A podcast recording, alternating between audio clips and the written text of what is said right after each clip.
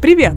Это литературный подкаст «Стивен книг». Мы — это Анна, Наталья и Валентина. Будем говорить о разных книгах и о литературе в целом, обсуждать, что хотел сказать автор и что в итоге поняли мы, читатели.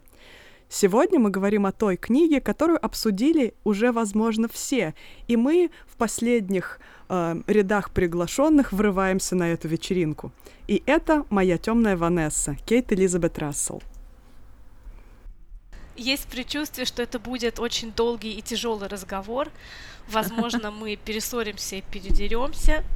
Возможно, Нормальные люди за... два. Да, возможно, мы выйдем за временной регламент. Вот. Книга, потому что такая очень... Как бы это сказать? Противоречивая. Противоречивая. Дискуссионная. Да. Да, мы Это будем тоже. стараться выбирать как можно больше эфемизмов. А, Я постараюсь больше не кричать и не кидаться вещами. Так что, друзья, оставайтесь до конца выпуска обязательно, потому что в конце мы зададим вам очень важный для нашего подкаста вопрос. Кто скажет вкратце, о чем книга? Вкратце, ключевое слово вкратце, да? Можно я? Я сейчас все расскажу, Шесть что минут, я давай. думаю об этой книге. Мои стандартные шесть минут, которые почему-то мне требуются, чтобы выразить все, что я думаю и чувствую о романе Ванесса.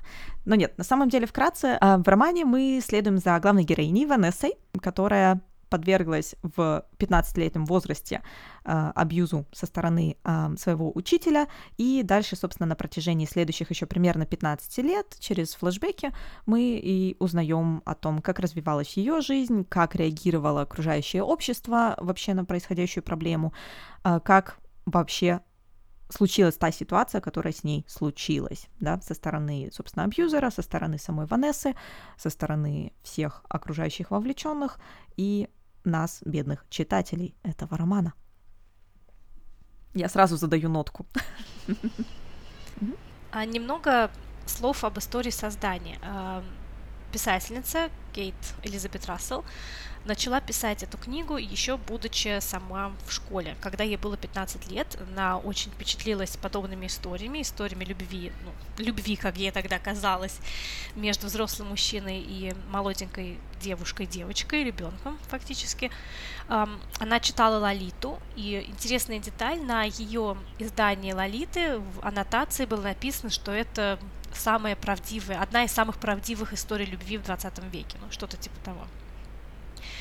И писала она эту книгу действительно как историю любви. Писала она ее очень долго, и постепенно, постепенно она стала понимать, что подождите, что-то здесь не так, а, что-то не похоже на любовь. И постепенно книга трансформировалась из истории любви в историю абьюза, травмы, насилия и так далее. Ам, Интересно то, что ну, как, как считается, что книга написана на волне хайпа Мету, и действительно затрагивает многие вопросы, которые поднимает движение Мету и Time's Up. Но интересно то, что к моменту появления хэштега Мету основная часть романа «Моя темная Ванесса» была уже написана. И Рассел только вот внесла некоторые коррективы уже, когда это произошло. Наверное, как Али Смит 8 вместе с... э, когда произошел брек- Брекзит. И когда книга вышла, она стала предметом небольшого скандала в издательском мире. Подобная же история была написана в э, книге другой писательницы, только это был нон-фикшн. И та обвинила Рассел, ну, она не то чтобы обвинила Рассел, но она сказала такую фразу, что вот очередная белая женщина, которую слушают больше, чем меня, поскольку я латина, да? И вообще вопрос поднялся о том, имеет ли право человек э, писать о том, чего сам не пережил, и апроприировать какой-то этот опыт. Но здесь такой момент еще есть, что Рассел где-то намекнула, что часть книги основана на ее личном опыте, хотя она достаточно скрытно э, себя ведет и не раскрывает всех подробностей и специально не делится своей историей, но где-то вот такая фраза прозвучала, что это опыт ее личный, и опыт других э, женщин. И она, кстати, даже указала ту писательницу в, в своем материале, по которому она делала, делала свое исследование, на которое она опиралась. Там список литературы, и та книга тоже была в ее списке литературы. И, кстати, те критики и другие люди, которые делали обзор на этот роман, э, не нашли плагиата, не нашли доказательств плагиата в книге Рассела. Ну, хотя вопрос тоже остается открытым. Действительно, э, может ли человек писать о том, э, чего он не пережил? Ну, хотя в случае с Рассел, походу, что она это пережила. Конечно, вопрос для многих людей это дискуссионный, для меня же он несколько абсурдный. Писатель на то и писатель, чтобы описывать и помогать нам переживать э, или хотя бы посмотреть со стороны на то, что мы никогда не переживали, и, и надеемся, возможно, увидим то, чего не переживем никогда. А, ну, например, Владимир Набоков, написавший Лолиту, многие больше чем уверены, что он никогда не переживал ничего подобного, что пережил Гумберт. И это не помешало ему создать один из самых э, дискуссионных и противоречивых шедевров мировой литературы. Так вот, э, если мы говорим о Лолите, которая явно напрашивается как параллель к моей темной Ванессе, то Лолита показана здесь полностью глазами Гумберта, и о ее чувствах мы можем только догадываться. Поэтому, возможно, она и породила столько споров и столько неоднозначных трактовок. Не все читатели, скажем так, воспринимают эту книгу как историю абьюза. И, даже вот эти надписи на обложках противоречивые о том, что это была история любви, говорят сами за себя.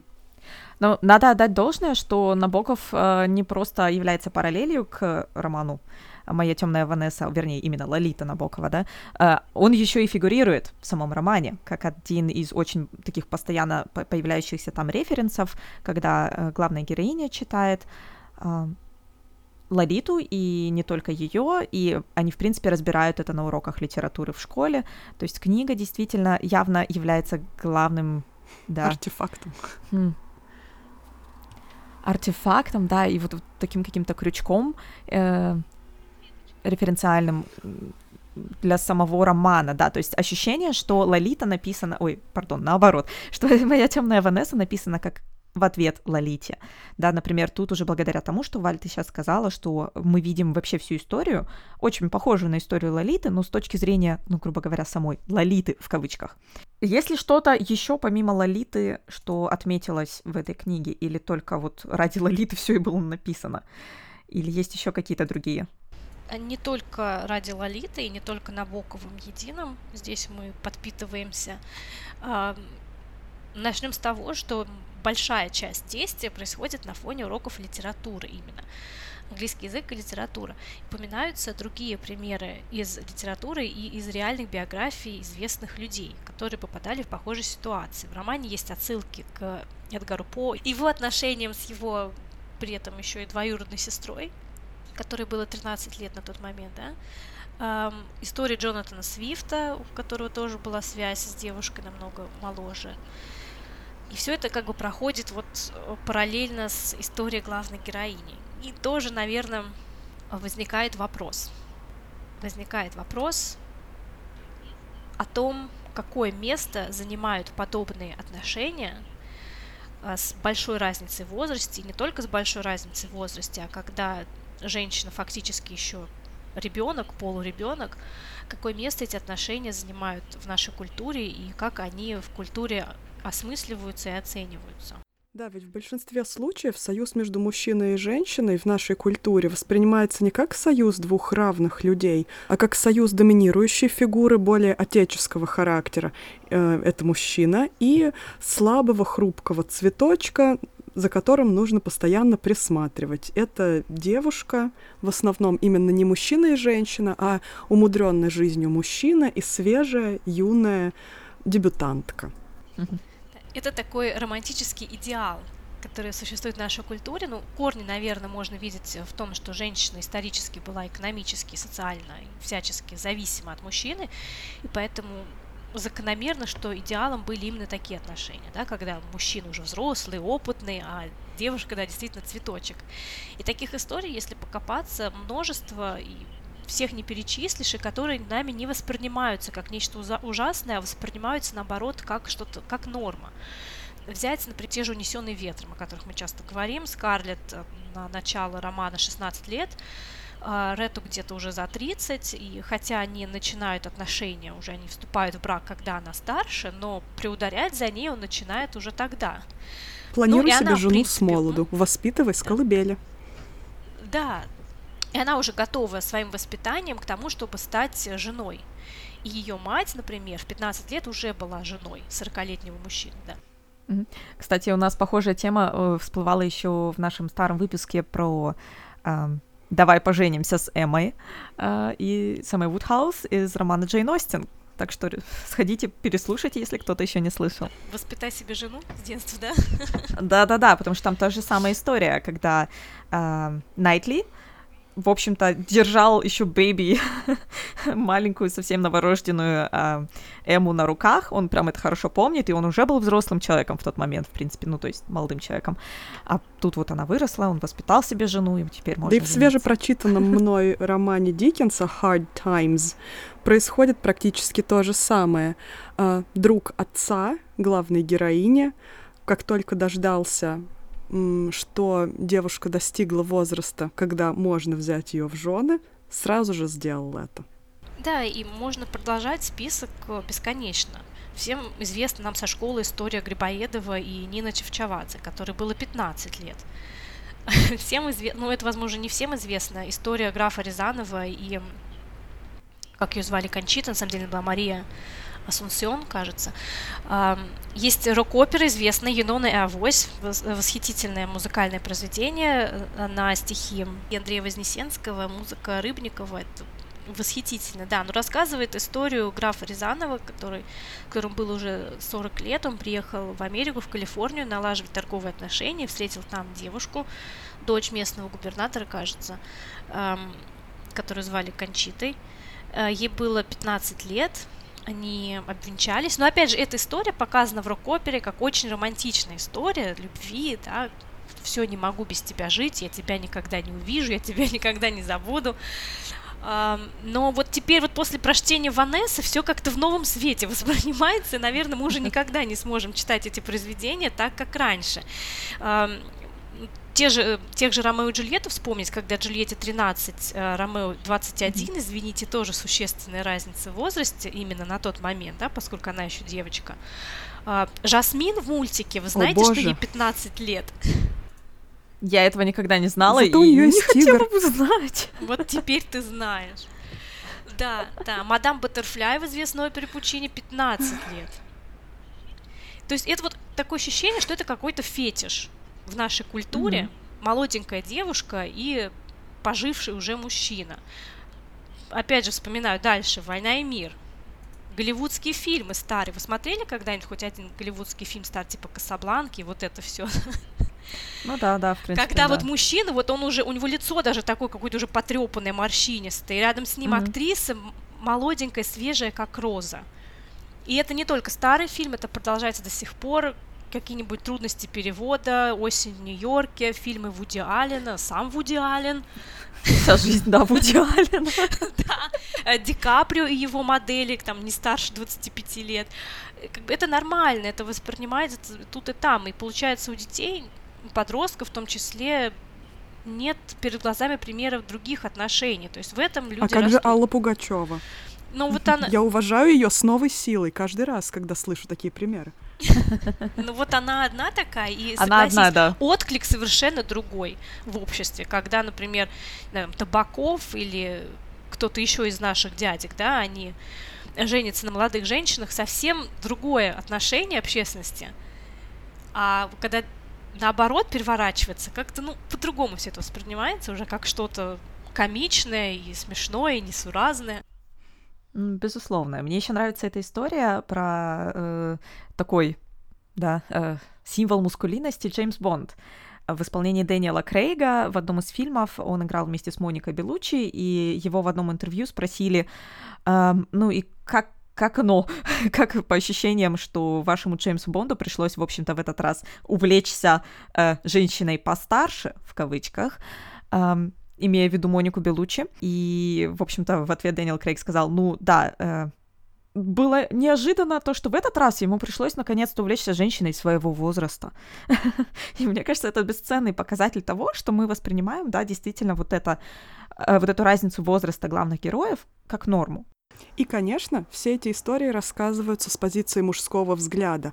Тот самый пресловутый male gaze, э, который считается дефолтом, да, нормой, в принципе, в нашей культуре изначально. И очень сложно увидеть кроме вот этого романтичного ореола отношений, что же еще есть в голове вот у этих юных девушек? Ну, до последнего момента и никого особо не интересовало, что переживает именно она, именно Лолита именно ее голос был где-то заглушен, и никто его не слышал.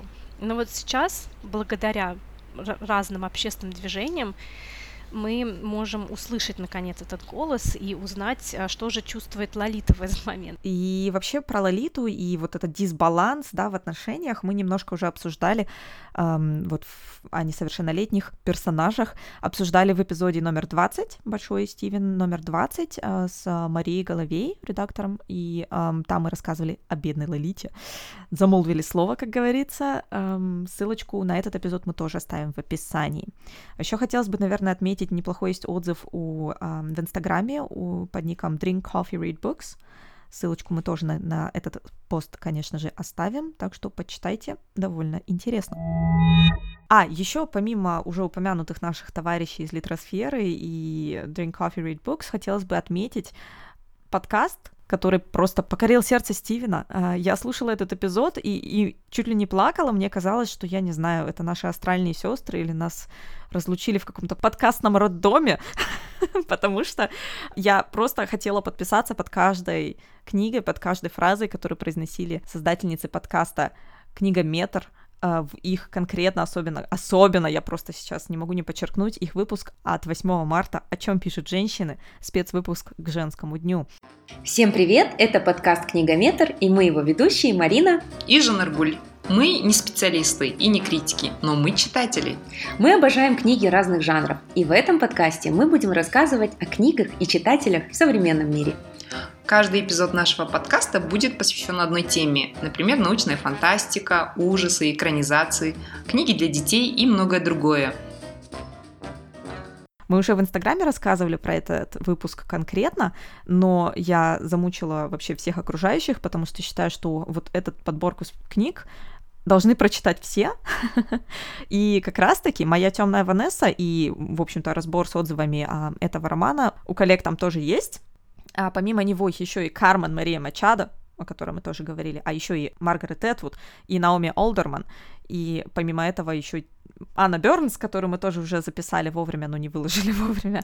В общем, как вы видите, наши подкасты очень похожи. Мы поддерживаем вообще э, всячески всеми руками. А еще мне бы хотелось отметить, раз уж речь зашла, один из их свежих выпусков об инклюзивных книгах. Это то, о чем тоже всегда хотелось бы говорить, и мне кажется, на просторах э, лид сферы, лид подкастов. А вообще вот благосфера о литературе и о книгах очень редко об этом говорят. И вообще я прослушала все выпуски подкаста «Книгометр», очень много интересного, очень много того, чего вы не встретите на просторах других подкастов, но и в том числе выбор книг очень как-то прям с нашим совпадает, мне кажется. Поэтому, ребята, обязательно проходите по ссылкам, которые мы оставим в описании эпизода, слушайте также их подкаст, комментируйте и оставляйте лайки. И сам образ Лолиты, он уже наделен какой-то особой сексуальностью и тоже и является фетишем как в нашей культуре, да, вот все вот это, что нимфетка, да, она уже еще не ребенок, уже не ребенок, но еще не девочка, и уже она как бы, ну, воспринимается уже как продукт готовые к потреблению. Простите за грубость, но иногда mm-hmm. это именно так кажется. И мы видим, как общество наделяет этих девочек сексуальностью, и потом их же за это наказывает. И таких историй, опять же, полно. От Тесс Дерберви, из Дербервилли до Бритни Спирс, например, да? Mm. Ну и вот, как же эти девочки, девушки, еще не женщины, попадают в лапы э, к уже пожившим мужчинам и повидавшим разное, собственно, уже потрепанным дядькам. Если мы будем все-таки возвращаться к теме нашего обсуждения, да, к конкретной книге э, «Моя темная Ванесса», то здесь мы видим в центре повествования очень искусную технику манипуляции. Мне кажется иногда даже, что эта книга немного опасно написана, потому что эти техники манипуляции описаны здесь так подробно и так откровенно, что э, если у человека не все в порядке с психикой, то он может воспринять это как мануал. Причем на самом деле, кстати, когда я читала вот к слову о мануалах, эту книгу я сразу вспоминала, какое-то время назад были очень популярны, выходило буквально лет пять назад, наверное, на российском рынке много нонфикшена о манипуляторах э, несколько прям книг были переводные и отечественные написанные именно о о техниках манипуляции, которым мы подвергаемся в жизни, и в, особенно в офисе, в, ну, в работе, да, как, что делать, если ты работаешь с манипулятором, как вообще это распознать, и как с этим жить, скажем так, да. Многие тогда и в себе открыли какие-то некие, ну, я, например, открыла какие-то некие тенденции к манипулятивности, особенно лингвистической, да, то есть мы говорим не всегда о хардкорном абьюзе, а вообще, в принципе, очень многие из нас подсознательно используют какие-то техники для достижения, ну, каких-то своих целей, да, и в данном случае э, моя темная Ванесса читалась действительно как вот прям хрестоматийный источник информации о том, как э, выбрать жертву и как ее окучивать и, и что и причем на протяжении многих лет, да, то есть эм, проблема не завершилась тем, что э, Ванесса была развращена с в 15 лет, то есть это длилось еще до как минимум ее 20 двухлетнего, 25-летнего возраста, э, непосредственно вообще сами их отношения, в кавычках, опять же скажу. Ну вот поэтому, наверное, во многих отзывах э, мелькает такая фраза, что эту книгу нужно прочитать всем, особенно если вы женщина, если у вас есть дочери, чтобы узнать эти техники и как-то их распознать, и чтобы, наверное, бороться как-то вот с этой установкой, что я это я виновата. Если mm-hmm. меня не взяли силой, если я ну, формально согласилась, значит, э, я этого хотела, значит, э, я на это сама пошла добровольно, я виновата. Вот книга абсолютно э, опровергает такую установку, ну, по крайней мере, написано, наверное, с этой целью, опровергнуть эту установку. И посмотрим, как все это происходило. Ведь с самого начала, если мы посмотрим на то, как э, эти в кавычках отношения развивались, мы видим, что Стрейн очень технично, во-первых, выбирал жертву. Э, Ванесса девочка, которая села одна за парту, девочка, которая не болтала со своими одноклассниками. И совершенно сразу было ясно, как она социализируется. Мы узнаем, что она пережила разрыв с подругой, э, с которой они очень крепко дружили первый год, но потом у них что-то там случилось, и дружить они перестали. И для нее это огромная потеря, она это очень болезненно переживает, и в этот период, ну, плюс еще подростковый возраст, разумеется, когда все мы не очень стабильны, Стрейн начинает оказывать ей какие-то противоречивые знаки внимания, говорит об ее одежде, э, сравнивает цвет ее волос э, с листвой прекрасной осенней, да и вообще э, оказывает ей какое-то очень повышенное внимание и общается за, с ней. Выходящее за рамки, извини, общения учителя и ученицы, да? Да. Он втирался к ней в доверие так, что она даже показала ему свои стихи. А, мы знаем, как это может быть важно для творчество, да, для подростков, э, которые сильно замкнуты в себе. И в этих стихах он сразу не применул найти очень интересные подтексты. Возможно, они там были, но, возможно, и нет. Когда он сразу начал говорить о том, не думала ли она о сексе, когда писала те или иные строки, у Ванессы в голове сразу замелькала красная лампочка определенного сорта интереса а как пикантно, интересно и волнующе это было для такой девочки, как она. Да, и для нее это внимание с его стороны эм, трансформируется в ее сознании, в ее голове, как доказательство того, что э, она особенная, потому что у нее опыта нет общения, да, подобного рода. И наверное, логика такая, что ну, он же учитель, он не может мне говорить подобные вещи. Но если он говорит их мне, значит, э, он считает меня достаточно зрелой, значит, я действительно особенная. И на протяжении всех их отношений, особенно в начальной стадии, как вот он ее окучивал, да, очень правильно, а, он убедил ее в том, что она особенная, она не такая, как все, что она родственная душа. Он убеждает ее, что он понимает ее, как никто другой – он как будто говорит ей, я тебя вижу, я тебя слышу, я чувствую твою боль, я понимаю твое одиночество. И, естественно, это заманивает ее в ловушку еще больше. И, ну, конечно, с его стороны это чисто воды манипуляции. Все, что он говорит, это выверенные его фразы, направленные на то, чтобы бить по определенным точкам, чтобы играть на определенных вполне струнах. Знаете, я думаю, даже это, эти техники можно использовать в отношении взрослого человека, и не каждый взрослый mm-hmm. человек распознает. Что уже говорить о ребенке 15 лет, у которого еще нет достаточно жизненного опыта, чтобы как-то регистрировать mm-hmm. это все и правильно это анализировать. Вот мне кажется, да, здесь еще с нашей точки зрения, опять же, мы читатели. Мы читатели, у которых литературный подкаст, которые, в принципе, копают своей лопатой куда надо и не надо, теоретической, да, плюс вот мы уже какое-то энное количество книг прочитали на похожие темы. Мы, то есть, знаем нон-фикшн о манипуляторах, а, и, соответственно, мы уже видим этот текст снаружи совсем иначе, да, мы видим вот эти все шаги манипуляции, которые, кстати, например, также четко прописаны в романе «Риф», Алекс... Алексея Поляринова. Оха, чуть не сказала Александра. Это заразно. Полярного? Да, да, да. Да, я так долго с этим боролась, и тут бац, и все. Ну, в общем, да, там же тоже очень четко прописана вот эта история манипуляции.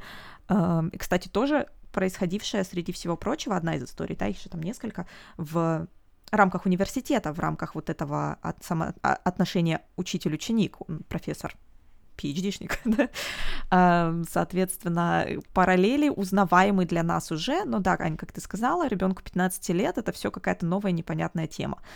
Ты правильно сказал, что опознать это сложно даже и в друг, ну, во взрослом возрасте. Действительно, очень часто мы это постфактум осознаем, Э, когда это уже некая проработанная проблема, и ты потом понимаешь, что вот это все на самом деле было, а ты не заметил. И это не только для детей сложно, но и для взрослых. И вот существующее мнение, которое мы слышали в дружественном подкасте «Литросфера», которое я э, немножко разделяю, я тут буду сейчас постепенно вставлять свои негативно-критические вы вы выплески, чтобы потом 6 минут не ругаться. Um, у ребят вышел эпизод um, неплохой, как мне кажется, комбинации вообще «Моя темная Ванесса» и романа «Правда о деле Гарри Квеберта», который я теперь точно не буду читать. Не надо. Я читала и подтверждаю, не стоит. Вот. Так что всем спасибо, кто отвернул меня от этого романа. Но Александр, например, в литросфере ему тоже не понравился этот роман. Отчасти вот поведение и реакции Ванессы, и он описывал ее той же терминологией, что и я но в нашей дискуссии за кадром мы с вами сошлись на том, что да, в общем-то, э, даже если Ванесса нарисована дурой, это не защищает ее, э, вернее, как, это не объясняет то, что она поддалась манипуляции, да, даже очень умный человек может поддаться манипуляции в любом возрасте с любым жизненным опытом, в принципе. Это, это прям пугает, на самом деле, когда ловишь себя уже во взрослом возрасте на этих же наблюдениях, да, то есть поддалась она Ванесса на, на все эти манипуляции не потому, что она дура, может быть, была в какой-то момент, а, или у нее были какие-то другие проблемы с социализацией, да, а потому что просто ее окучивал очень, простите, хитрожопый персонаж.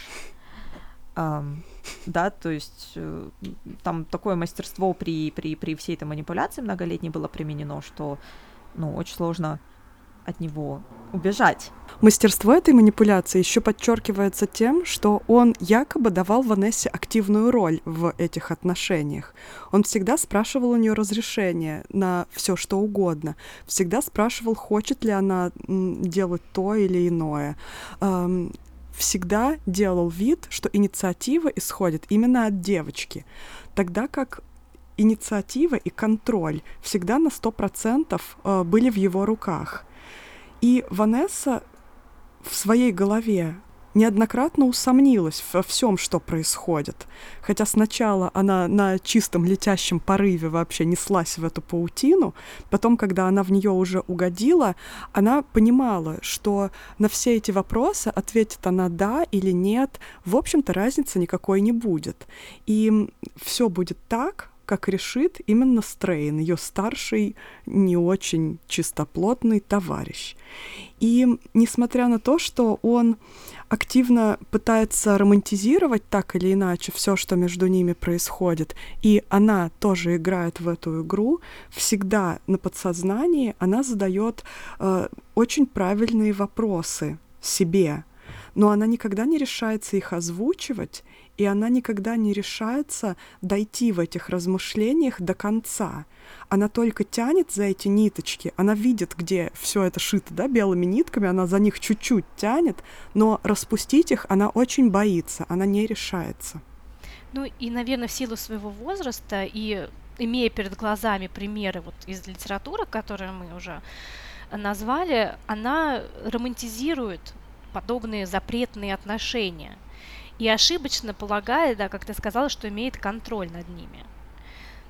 Ошибочно делает вывод, что он жертва страсти, что он настолько вот поражен ею, что он не может себя контролировать. Вот настолько он ее убедил. Хотя первый-то шаг, и она потом тоже думает, ну подождите, ну ведь он же сделал первый шаг.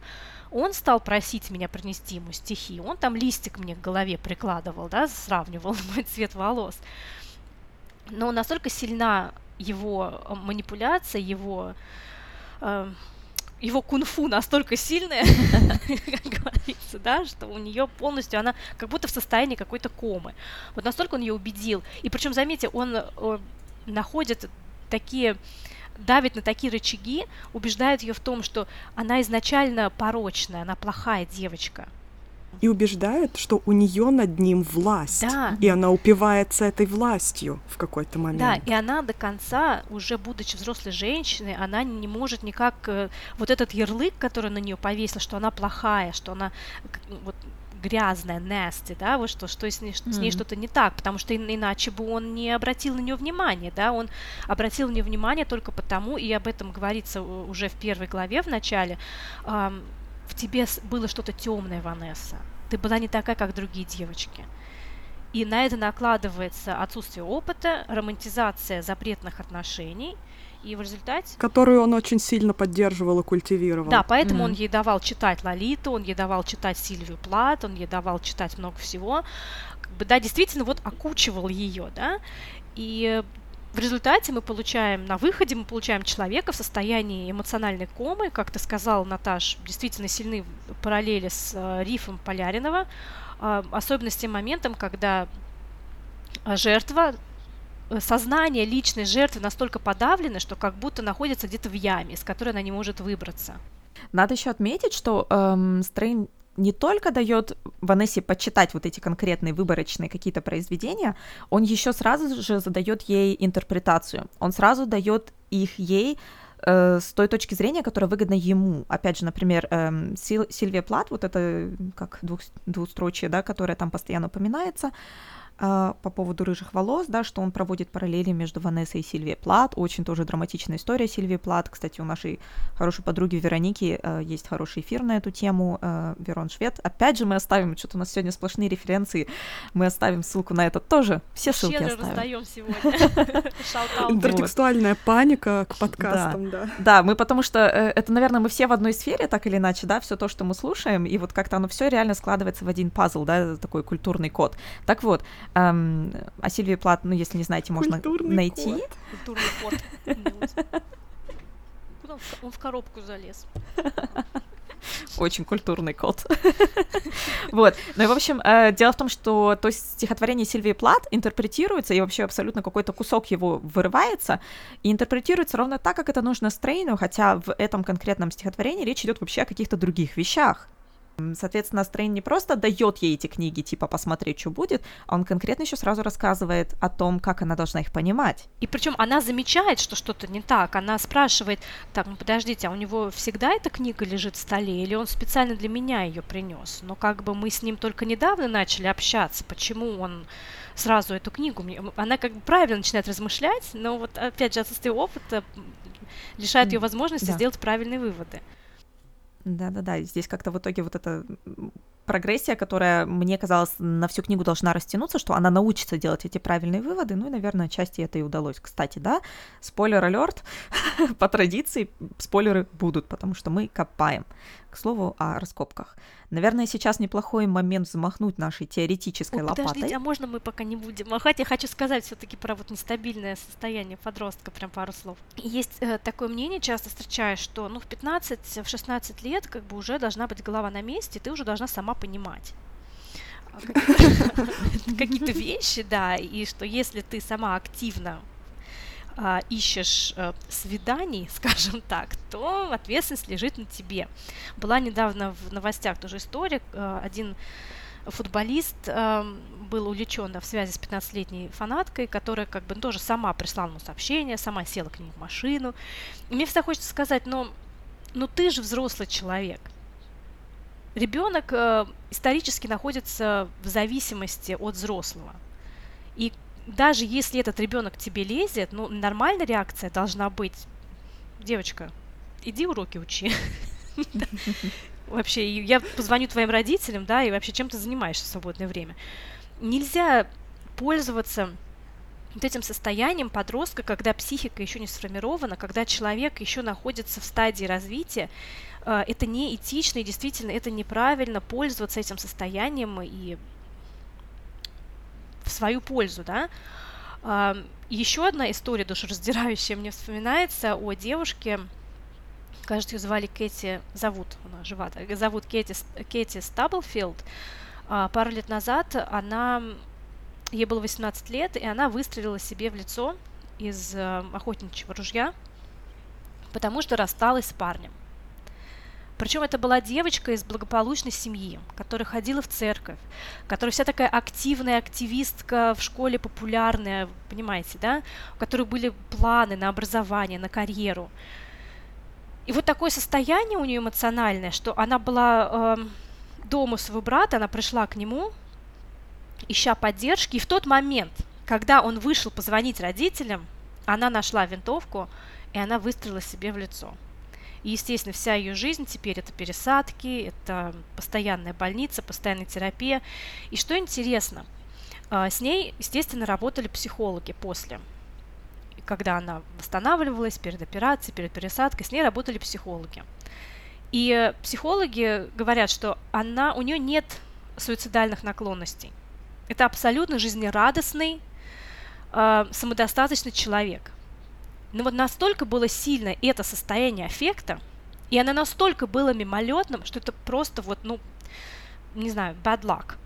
Что если бы... Да, нужно держать за руку просто. Если бы, да, брат вернулся там на минуту раньше, если бы кто-то с ней был в этот момент, она бы не повторила, она бы не стала этого делать.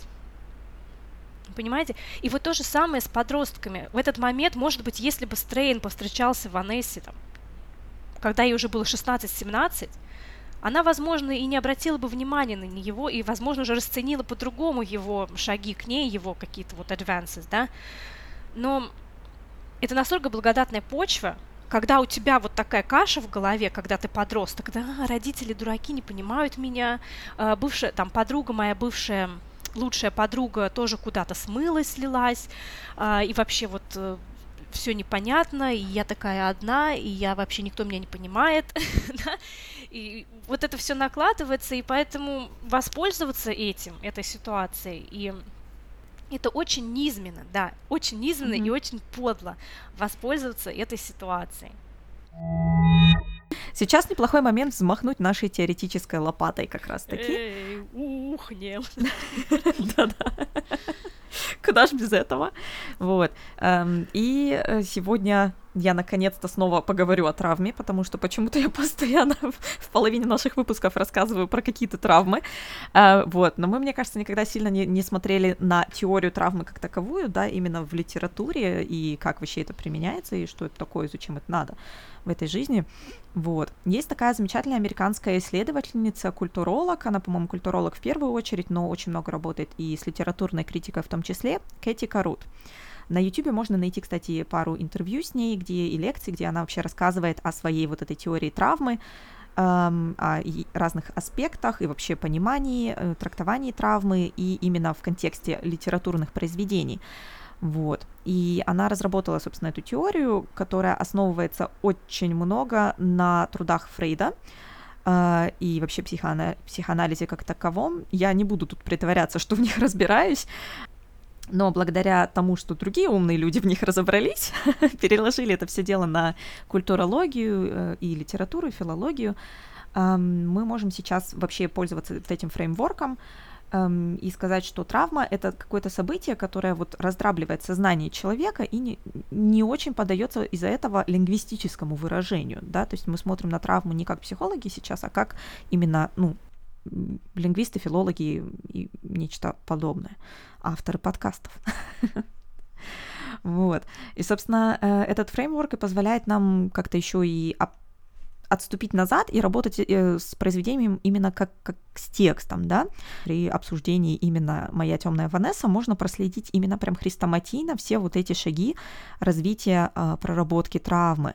Вернее, даже отсутствие проработки этой самой, отсутствие обсуждения травмы со стороны самой Ванессы, то, что мы уже сегодня пару раз упомянули, что она все время отказывается признать, что что-то было, что вообще какая травма была, да, вот, и вот эта самая латентная травма, она продолжает проявляться вновь и вновь в ней через разные симптомы.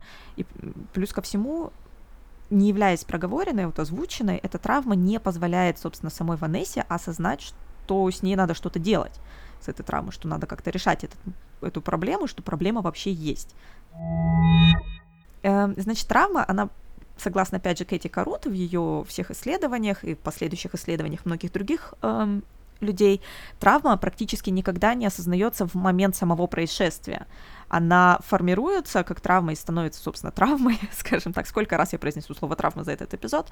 Э, и, в общем, она формируется и осознается только со временем, через какие-то симптомы вот эти посттравматического расстройства, через постоянное ее переживание, как, например, какие-то кошмары, как какие-то цикличные возвращения опять к тому же опыту, к тем же эмоциям и ощущениям, которые человек испытывал в тот момент, не, подсознательно, непроизвольное возвращение к ним. Здесь, кстати, отличным примером может служить другой хайпованный расхайпованный, хайповавший роман «Маленькая жизнь», к которому я сегодня еще вернусь в нашем обсуждении. И, собственно, персон- персонаж Джуда, Джуда он а, прямым текстом объясняет, почему он а, делает с собой то, что он делает, потому что это позволяет ему справиться с этим переживанием справиться вообще вот как-то с мыслью о том, что была вот эта травма и как вообще с этим жить, да, и, соответственно, вот это своего рода тоже просто повторение травмы, он э, заново переживает те самые моменты, которые вот когда-то уже испытал, просто подсознательно понимая, что это ему вредит, но тем не менее снова и снова возвращаясь к этому. Таким образом, собственно, да, как сказать, уплотняя эту травму, делая ее прям более солидной, что ли, да, в своей же жизни. Вот. Собственно, в случае с Ванессой все гораздо проще, потому что она постоянно проигрывает в голове то, что с ней случилось. Она ищет постоянно контакта со Стрейном, она звонит ему, пишет, она следит за э, Тейлор и вообще всей этой историей в социальных сетях, которая разворачивалась вокруг Тейлора и ее заявления. Хотя ей от этого только хуже и больнее. А, и в этом плане она мне чем-то еще напомнила а, Камилу из «Острых предметов» а, у которой тоже детская травма, которая, которая тоже не может никак отпустить свою детскую травму и постоянно как бы не то чтобы попадает в похожие ситуации, а как бы словно ищет похожих ситуаций. И mm-hmm. также не может построить здоровые отношения с другим человеком, а, продолжает э, резать себя, да, и продолжает к этому возвращаться. Но в случае mm-hmm. с Ванессой она еще возвращается к Стрейну потому, что ей нужно постоянно вот это убеждение в том, что все-таки это была любовь. Потому что если это не любовь, то что же? И там прямым текстом говорится, что я, я ему звоню, чтобы он мне рассказал, что же произошло, чтобы он помог мне понять. И в какие-то моменты она уже даже сама говорит, что плохо помнит, что это было, плохо помнит, как все было, а помнит э, очень хорошо только его слова об этом. Помнит многие эпизоды только с его слов, уже, в, уже рассказанные с Трейном. Настолько э, формируется нарратив о том, что с ней произошло, при помощи, опять же, мужского взгляда, доминирующего не только в ее жизни, но и в, его, в ее сознании. Вот. И вообще для проработки такой травмы, что в случае с Камилой из э, «Острых предметов», с Джудом из «Маленькой жизни», с Ванессой, эм, вообще, в принципе, выделяется три элемента необходимых. Это такой небольшой круг, замкнутый, в котором обязательно должны присутствовать эти три элемента. Это рассказчик, э, то есть страдающий человек или жертва, сам рассказ, э, сама история об этом, да, выложенная словами или текстом письменным. И, собственно, некто, кто слушает, это может быть терапевт, это может быть друг, это может быть э, я, все что угодно, да, то есть кто-то, кто находится на конце, на принимающем конце происходящего. Вот, в случае любого литературного произведения сам роман — вот сама написанная книжка, да, она и выступает тем самым рассказом. А читатели, то есть мы, это вот, собственно, эти слушатели, воспри... которые воспринимают это. И наше присутствие здесь необходимо, чтобы вот эта рассказанная история обрела смысл существования. Ну, в отношении автора мы тоже уже сегодня обсудили, да, иногда этот автор рассказывает о своей какой-то действительной травме, э, может быть, об индивидуальной, может быть, о некой культурной травме, да, какой-то большой, если мы говорим о каких-то серьезных вещах, как, например, вот э, Алексей Поляринов очень много, опять же, к Рифу возвращаясь, э, книга так говорит тоже в том числе и о советской, постсоветской травме, советской, наверное, больше, чем пост, вот, то есть тут от случая к случаю все по-разному. Но еще, собственно, как читатели, собственно, вот они мы, воспринимаем эту историю, что нам с этим делать? как с этим жить, да? Как читатели мы можем рассмотреть э, то, как рас, э, реализуется рассказ об этой травме на, на трех уровнях. Опять же, теоретическая лопата, напоминаю, поэтому все так странно. да, мы можем смотреть здесь на уровень текста, на уровень событий самой истории и на уровень того, как эту историю восприняли мы и все остальные окружающие. Ну, про то, как эту историю восприняли, мы тоже уже сегодня рассказали. И все вот эти ссылки, которые вы увидите в описании к этому эпизоду, говорят о том, что восприняли не только мы как-то живо эту историю, но и многие-многие другие, да. С момента выхода романа его обсуждают, ну, вообще и в англоязычном литературном мире, и вот в русскоязычном сейчас. На уровне событий тоже, в принципе, все очевидно, да, мы уже прошлись по паре моментов, как наша героиня проходит через вот эти круги агонии какие-то замкнутые, сперва не пытаясь или, ну, пытаясь, но ей не удается осознать тот факт, что вообще какая-то травма имела место быть, эм, и почему все к ней с этим пристают. Эм, позже ее, конечно, настигает вот это осознание, в конце концов, да, случается катарсис, и она начинает предпринимать какие-то шаги для изменения своей жизни в лучшую сторону. Вот, но пожалуй, как раз именно, ну, мое личное мнение в отношении выражения травмы именно через сюжет – есть вся сила этой книги. Ну и плюс хайп немножко помог, да. Потому что в текстовом аспекте я лично ничего особенного не заметила. То есть ни стилистически, ни дискурсивно не бросилось в глаза абсолютно ничего, чтобы выдавало вообще какую-то да, лингвистическую сторону вопроса, скажем так, да. Нет умолчания. Мы не очень часто видим эм, чтобы какие-то события заменялись эфемизмами или словами, которые призваны скрыть истинную сущность происходившего, да, то есть все довольно э, открыто и откровенно описано чтобы, ну, не возникало, как в случае с Лолитой, да, каких-то иносказаний и иных прочтений, да, все очень четко и понятно. Мне кажется, что эта стратегия выбрана здесь практически полное отсутствие умолчаний, не напрасно, потому что Ванесса в своей голове все еще пытается сделать себя э, участником событий активным, не жертвой. Она очень сильно избегает э, вообще этого статуса, так как Истрейн задурил ей голову очень сильно, да, делая ее якобы активной участницей и даже инициатором всех этих событий, она в это верит и не хочет э, ставить себя на пассивное место. Поэтому она делает вид, что она помнит абсолютно все детали, что она не скрывает ничего ни от себя, ни от читателя, и что она э, проговаривает абсолютно все, что она совершенно без обиняков может об этом думать, может возвращаться к этим событиям, может не заменять ничего никакими эвфемизмами, но тем не менее мы видим, что очень многие вещи для нее действительно болезненны. Например, когда у них случается первый секс со Стрейном, она видит себя как бы со стороны, как бы выходит из своего тела, абстрагируется вообще от этого процесса. А такое... И не только первый. Такую репрезент... Каждый раз, ну, каждый раз у них как-то Ну, фактически, да. да. Просто первый Угу. Первый нам говорит о том, как вообще устроено у нее в голове восприятие всей этой динамики, э, потому что очень похожий момент я помню из книги о Патрике Мелроузе. Эм, я думаю, что это совершенно не спойлер, но если кто-то еще не читал и хочет самостоятельно mm-hmm. прочитать, следующие 10 секунд, пожалуйста, пропустите.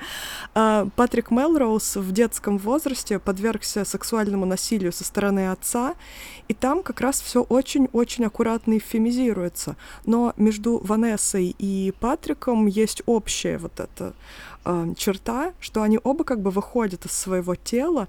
Э, Патрик ассоциировал себя с э, ящерицей небольшой, которую он видел на потолке. Ванесса просто улетала куда-то к потолку и смотрела на все происходящее бестра- бесстрастно откуда-то снаружи. И вот эта попытка уйти от процесса э, явно показывает общность между двумя этими образами. Но ну, я сразу вкину тогда follow-up до Джуда снова из маленькой жизни, который тоже покидал свое тело в этих ситуациях, когда да, подвергался насилию со стороны людей. И абсолютно один и тот же, да, одно и то же описание во всех вот этих трех историях происходит людей, ну, детей фактически, да, в момент переживания этого опыта подростков. В общем, да, как-то мне кажется, стилистически Ванесса не так сильна, но роман все же показывает необходимость разговора о вот такой ситуации, о такой травме через в общем-то, сам разговор о травме. То есть мы, мы идем с Ванессой вместе. Uh, опять же, это не, не основная цель, это не, может быть вообще не то, что хотел сказать автор, это ну, то, что я увидела в этом романе, и то, что очень легко можно проследить. Да? Um, тот факт, что Ванесса тоже, в общем-то, завязана, ее вообще восприятие, жизнь, ее самоидентификация завязана на разговоре о происходящем, о происходившем, пардон. И только признав и озвучив вообще эту проблему, она может начать улучшать что-то в своей жизни. В общем, здесь наша лопата не так глубоко копала. Все на поверхности. А теперь внезапно про любовь. А теперь про любовь, да. Мелькает тоже иногда такое мнение, что, а, может быть, он ее любил все-таки, а почему нет? Дисклеймер. Нет. Сразу скажем нет, а почему мы сейчас эту теорию на корню разнесем? Да, если, если вы еще не поняли по предыдущим 50 минутам нашего разговора, почему нет? Еще раз. Ну, просто было очень странно видеть э, слова известного критика, не будем называть по именам. Э, Это мы ссылкой не оставим. А? Ссылочку оставим? А, на эту ссылку нет, не оставим, нет, потому не что... Оставим. А зачем? Думайте, гадайте сами. Да, слова э, о том, что... А почему так странно предположить, что он все-таки любил? Вот, что монстр, что монстр не может любить. Мы никак не можем... Эм, то есть в нашем сознании, если человек монстр, то он не способен на высокие чувства. Но я скажу, что да, монстр способен на высокие чувства, но не в этом случае безусловно, потому что, мне кажется, опять же, я снова повторю слово хрестоматийно, все, что происходит в этом романе, оно абсолютно показывает полную интенциональность происходящего и абсолютно никаким образом не подкрепленную эмоциональным вовлечением. Просто я вот думаю, вот если бы я да, была стрейном, например, ну даже не стрейном, если бы я была учительницей, к примеру, да, в каком-то в колледже, в школе, в старшей школе, и ко мне начал бы вот так вот лезть э, мальчик 15-летний. Допустим, допустим, да, мне этот мальчик был бы интересен я уж не знаю, насколько вообще можно испытывать чувства к 15-летнему мальчику. Мне кажется, это настолько ужасно. Ну, ну, допустим, да, вот сделаем такой э, мысленный эксперимент. Э, допустим, да, мне этот мальчик заинтересовал. Но я, естественно, как э, нормальный, здоровый человек, я буду как-то бороться с этим, да, то есть буду пресекать э, общение вне класса, да, вне занятий. Я, естественно, не буду приносить этому мальчику книги, э, такие весьма спорные. Я не буду этого мальчика спрашивать, а ты думал о сексе, когда ты это писал? Да? За коленку трогать. Есть, да, за коленку. Я, естественно, будет какая-то борьба. Думаю, вот у нормального человека, даже если он попадет, представим, в такую ситуацию, что, ну вот, влюбился, да, в ребенка, да. Ну, нормальный человек будет бороться с этим. Но со стороны Стрейна никакой борьбы нет. И фактически первый шаг-то делает он как мы это уже обсудили, да? Угу. А уже... Причем эту борьбу он очень старательно разыгрывает специально для Ванессы, угу. давая ей таким образом ложное ощущение собственного всевластия. Да, абсолютно. И первый это шаг делает он, и уже после этого он вызывает к ней э, интерес к себе, он распаляет этот интерес и никак не пытается пресечь, наоборот, еще больше ее подстегивает ее, да, и заметьте, как агрессивно он себя ведет. Просто было, было больно читать и слушать э, эти строки о том, как агрессивно э, в сексуальном плане он с ней ведет себя. Во-первых, он сразу лезет ей, простите, между ног.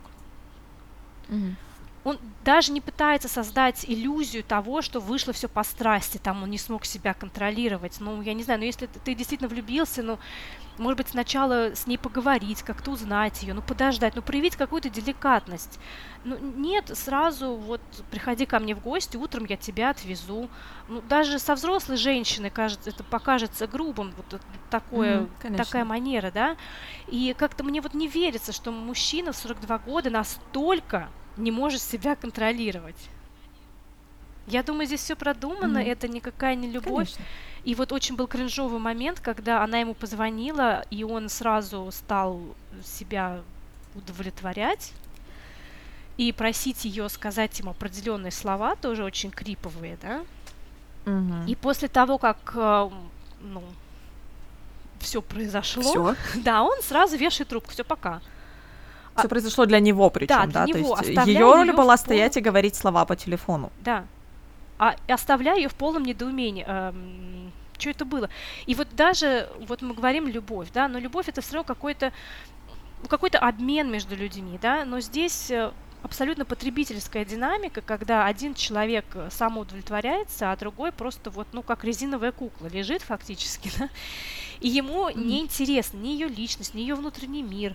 Хотя, по его словам, именно это его привлекло, ее нутро, но ему абсолютно неинтересно ее нутро. Сразу, когда она приходит ему, дом, к нему домой, вот тебе пижамка с клубничками, пойдем в кровать, и сразу очень агрессивно, ни, никакой деликатности по отношению к 15-летней девочке, у которой явно, что это первый раз, да. И, кстати, ее собственная сексуальность его вообще тоже не интересует. Там был момент, mm-hmm. когда, готовясь прийти к нему э, домой в гости, она находит э, сорочку кружевную, мамину, что ли, я там не уловила. Да, мамину, да, мамину. да. И она представляет, как она будет, как взрослая женщина, mm-hmm. да. Но ему не нужна в ней эта взрослость. Он сразу дает ей вот эту детскую пижамку с клубничками. То есть это опять же его взгляд на, на нее, на ее сексуальность, его такой извращенный какой-то, male gaze, эм, когда он действительно просто удовлетворяет какие-то свои больные фантазии, она при этом лежит и отсутствует, где-то летает ходит на кухню, смотрит в окно, да, мысленно, астрально mm-hmm. где-то еще находится. После этой связи ее часто рвет, простите. Она не испытывает э, вообще ничего. В какие-то моменты она плачет, и ей явно это не нравится но она боится ему об этом сказать. И после их первого опыта она едет домой, и она думает, ну, я как-то не так все представляла, а разве так все должно быть? Ну, опять же, настолько вот в ушах, простите, лапша, да, что mm. навешено на уши лапши столько, что да, мозги где-то не там, мозги где-то отключ, в, в отключке в пол, полной. Поэтому, ну какая здесь может быть любовь? Это явная игра в одни ворота, это потребление, это использование, это самоудовлетворение при помощи ранимого, уязвимого человека. И о любви и страсти здесь, конечно, не может идти никакой речи, потому что Стрейн еще даже перед тем, как все закрутилось и завертелось, подготовил себе такие идеальные пути отступления. Он говорил Ванессе, во-первых, о том, что если вдруг кто-то об этом узнает, а, не то, что не только он будет запятнан на всю жизнь, его уволят, его посадят в тюрьму, его великолепная карьера будет окончена, на всей его жизни будет поставлен крест. И это заставляло ее чувствовать себя всесильной по отношению к нему и давало эйфорические чувства. Он еще и говорил о том, что будет запятнана на всю жизнь она. Она не сможет поступить э, никуда учиться, э, и она для всех останется только вот этим вот грязным пятном скандала. Но еще более интересно то, что он готовил служебные записки, имейлы, э, определенную документацию писал о том, чтобы прикрыть себе все э, возможные проблемные точки, скажем mm-hmm. так, когда эта история выйдет наружу. Она не могла никак не выйти да. наружу. И мы, соответственно, увидели, как это сработало в итоге в первый раз, да, в истории с самой Ванессой. Мы увидели, как это сработало, и в итоге Ванесса осталась козлом отпущения по всем, по всем доказательствам, да, и он сманипулировал ею так, что она даже это признала, скажем так, да, при, при, перед там руководством этой школы. Надо отдать должное, что ее вот именно м- вот эта манипуляция, что она потеряла шанс выпуститься из престижной школы, э, может быть, еще не был бы, вот сама смена школы не стала бы ключевым моментом, если бы, опять же, не вот эта отложенная латентная травма, простите, что я снова к этому mm-hmm. возвращаюсь, но это, опять же, подтверждает, что книжка очень хрестоматийно написана в плане именно эм, это, это, этого, как сказать, теоретического аспекта, потому что и в другой школе, и в университете у нее были неплохие шансы на успех и карьеру. То есть она очень талантливая девочка. Да даже если бы в ней не было особого таланта, все равно как бы возможности у нее были жить нормально. Но мы видим, как Ванесса сама саботирует свою жизнь.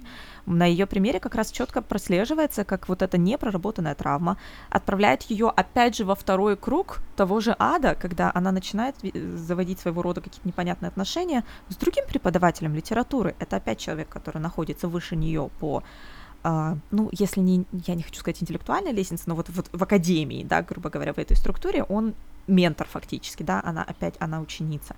И она снова, опять же, устраивает ровно те же отношения с теми же какими-то непонятными выподвертами, которые она делала со Стрейном, которые саботируют не только ее, но и этого человека, а еще и самого Стрейна. А, ну, то есть ощущение, что это рыба, которая бьется на льду, и, и, у нее не получается что-то, ну, нырнуть назад в прорубь, как бы.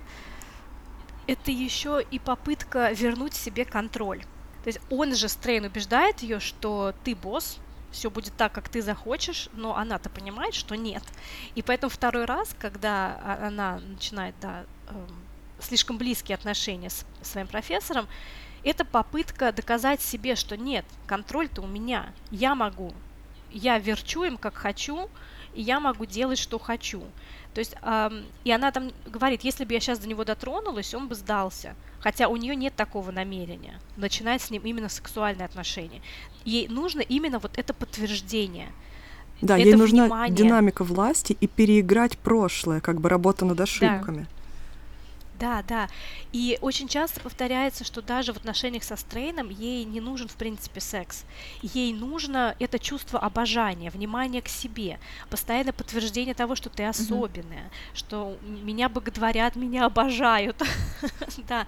И когда она начинает лезть да. к Генри, э, своему профессору, это опять же вот, это какой-то power trip это, да, желание вернуть себе контроль, желание снова вот испытать это чувство эйфории от того, что мной восхищаются, меня обожают.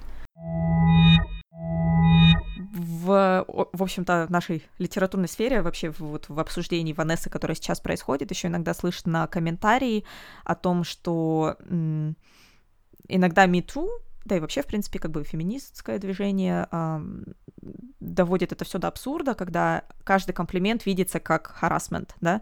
Но дело в том, что когда, в каких условиях эти комплименты происходят.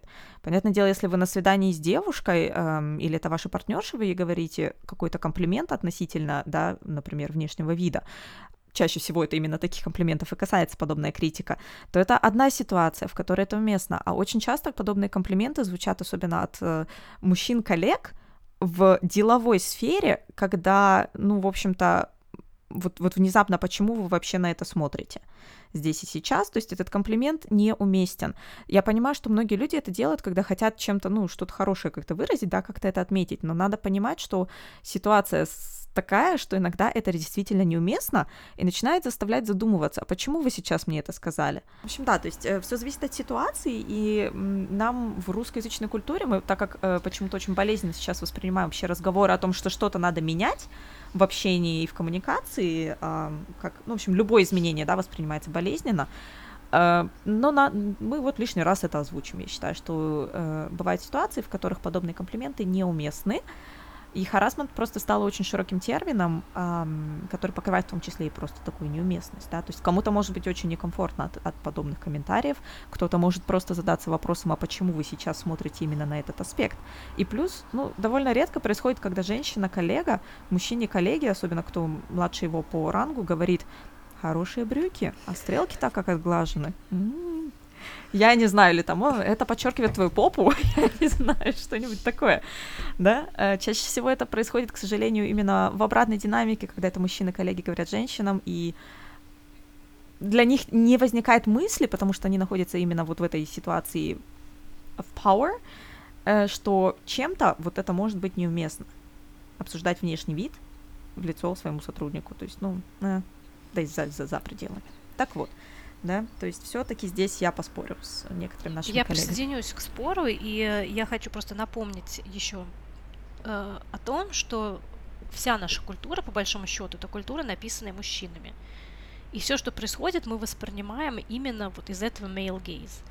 Мы воспринимаем это через мужскую оптику. И даже когда жалуются на мету, это опять же жалобы со стороны в основном мужчин или жалобы, если женщин, но по отношению к тому, как э, это переживают мужчины но мнение женщин никто никогда не спрашивает. Нам все равно пытаются всегда объяснить и доказать нам, как надо чувствовать, как, какие чувства легитимные, какие нет, какие ощущения нормальные, какие нет. Постоянно женщины затыкают рот. И, кстати, в Анессе это тоже можно проследить, когда Стрейн пытается ей диктовать, как ей нужно себя чувствовать и что ей нужно ощущать, и что из этого правильно, что неправильно, так и э, в ее отношениях с Генри тоже мелькает то же самое. Да, но вот знаете, у Гаги, у Леди Гаги есть такая песня, она ее, по-моему, на Оскаре пела uh, Till it happens to you, you won't know how I feel. То есть пока это с тобой не произойдет, mm. ты не узнаешь, каково это. То есть настолько это нормализовано у нас. Ну, подумаешь, схватил за коленку, ну, подумаешь, комплимент отвесил, ну, подумаешь, там из машины приствиснул, да, ну, что такого-то? Это, опять же, оптика мужская, но никто не спрашивает женщин, а, и, и когда спрашивают, как мы это ощущаем, все равно пытаются как-то это, ну, нет, вы неправильно это ощущаете, вы должны по-другому. Да. И в книге как раз мы видим очень похожую ситуацию. Ванесса, которой полностью задурили голову, когда э, узнает полностью подробности истории Тейлор, еще одной девочки, к которой приставал ее великолепный об обожатель, скажем так, Стрейн, эм, когда она рассказывает, ну он трогал меня за коленку, и для Ванессы это дико. И она говорит, и все, и это ты считаешь травмой. То есть эм, mm-hmm. Ванесса настолько в плену вот этих стереотипов, настолько в плену того, как заставил ее размышлять и чувствовать Стрейн, э, что она уже вместе с ним обесценивает вот эти вещи и пытается оправдать э, своего абьюзера. Ну, вообще грань между нормой и крепотой простите, всегда очень э, размыта и очень тонка в нашем обществе. И вот тоже такой вопрос хотелось бы поднять. Действительно, где эта грань? Что нормально, а что уже извращение? Например, возраст сексуального согласия в разных странах э, варьируется там, от 16 лет до 13. И даже в одной стране, но в разных штатах, регионах, субъектах федерации, я не знаю, там этот возраст может тоже варьироваться. И в зависимости, опять же, от ситуации. Есть...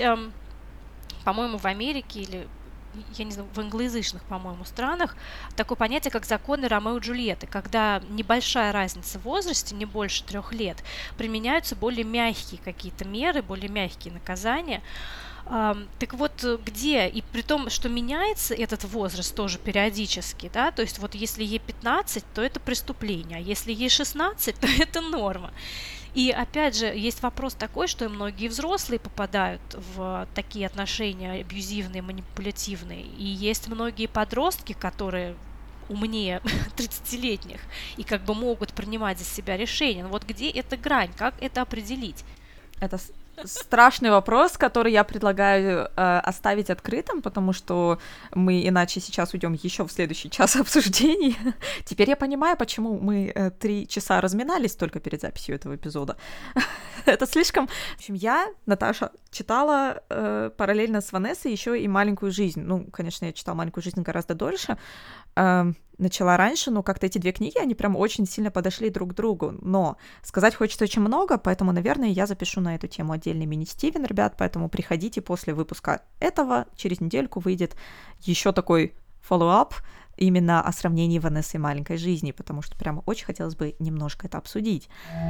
Минутка интертекстуальной паники э, и стилистики в подкасте Стивен Книг. В этот раз в углу с претензиями буду сидеть я и яростно махать руками и биться головой о стену, надо. потому что здесь я как бы представитель...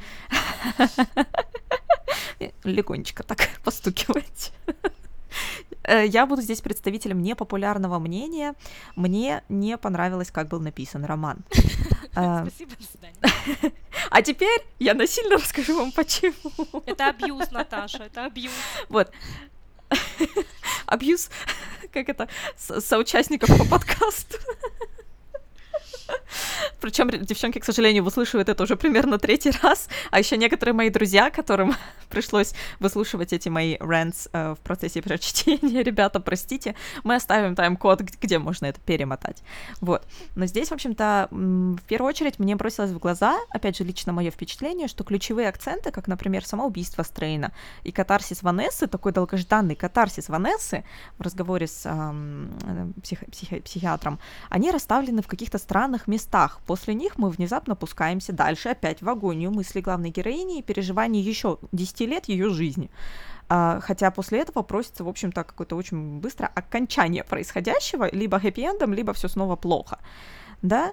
Um, и вот этот отложенный конец, в котором все вроде более-менее ту-ту-ту на- направилось на улучшение, как бы, да, э, происходит настолько долго после, собственно, самого катарсиса, что кажется, э, ну, может, вообще тогда уже и не надо, заканчивать.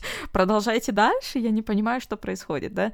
Плюс некоторые референсы не настолько выделяются из общей канвы повествования, что кажется, ну, очень нарочитыми. Но здесь может быть абсолютно какое-то мое такое просто прочтение, не обоснованное как-то ничем, да. Например, тот же шарик из «Оно», который в начале романа появляется и висит там угрожающий в ветках деревьев, мне кажется, э, оказался ружьем, которое не выстрелило, потому что все-таки оно это другой жанр это совсем другой жанр. Мы понимаем, что здесь у нас, собственно, вот этот вот э, хищник Стрейн, да, и он ему удается сделать то, что он запланировал, но при этом это все равно как-то так вот, ну вот ну, у меня вот, например, этот шарик настроил на то, что там дело закончится жутким триллером, где Ванесса тоже окажется какой-то безумной, обсессивной женщиной, которая замучает этого Стрейна, и вот будет какой-нибудь кровь в конце. Было бы интересно, конечно, такое почитать.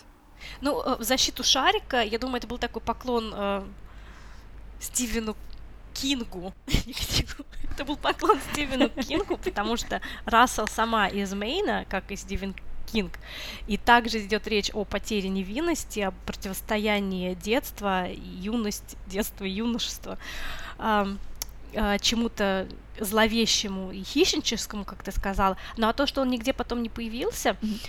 вот ты знаешь, я сейчас приведу очень сумасшедшее сравнение. Вы знаете, в песнях Майкла Джексона иногда когда идет музыкальная фраза, у него неожиданный поворот, фраза, а потом такой и или там у и вот, знаете, есть в некоторых песнях, когда вот фраза, потом у, а потом такая же фраза, а, и прям просится вот это и, а его там нет. Потому что если... Потому что, да, если это значимое умолчание. Слишком попсово, слишком как бы вот paint by numbers, да, слишком вот шаблонно. А тут mm-hmm. раз один есть, а второй раз ну, как да. бы додумывай сам. И вот у него то же самое ощущение по поводу этого шарика.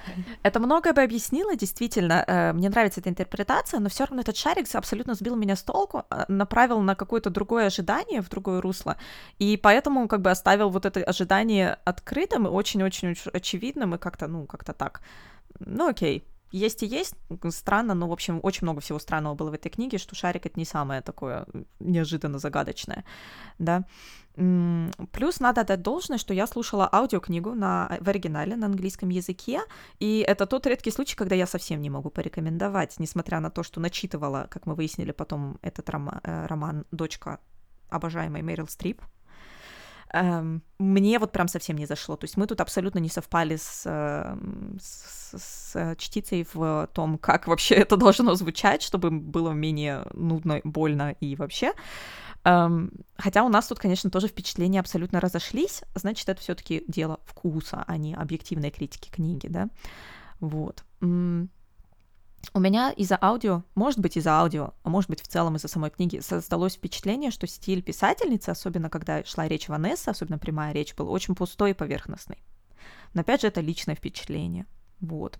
А еще после прочтения я послушала интервью с писательницей и узнала, что вот она начала писать роман, собственно, когда ей было 15 лет, а закончила, ну, уже вот попозже, когда ей было там плюс-минус 30, да.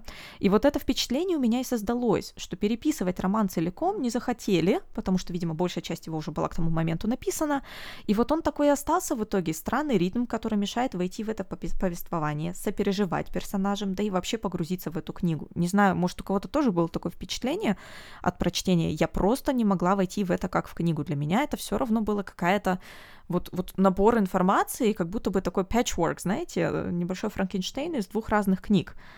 И вот это ощущение рваного букета важных тем, интересных мелочей. То есть мне, например, очень понравились все части, где э, к бедной Ванессе приставала эта журналистка несчастная, и чем это все обернулось, и как это Тейлор пыталась вообще вот это все за, за движение, за, за нас, за выживших как вот, вот эта критик, критика какого-то диссонанса внутри самого движения мне понравилась, которая тоже, в общем-то, была представлена, но не раскрыта, как показалось, да. А так вообще ощущение просто, что это большое количество интересных мелочей и раздражающих персонажей. Обычно у меня не бывает проблем с такой стилистикой, э, и, например, еще с вот этими прыжками в хронологии, чем, в общем-то, на чем построена, опять же, та же маленькая жизнь. А, но в этот раз прям совсем не зашло.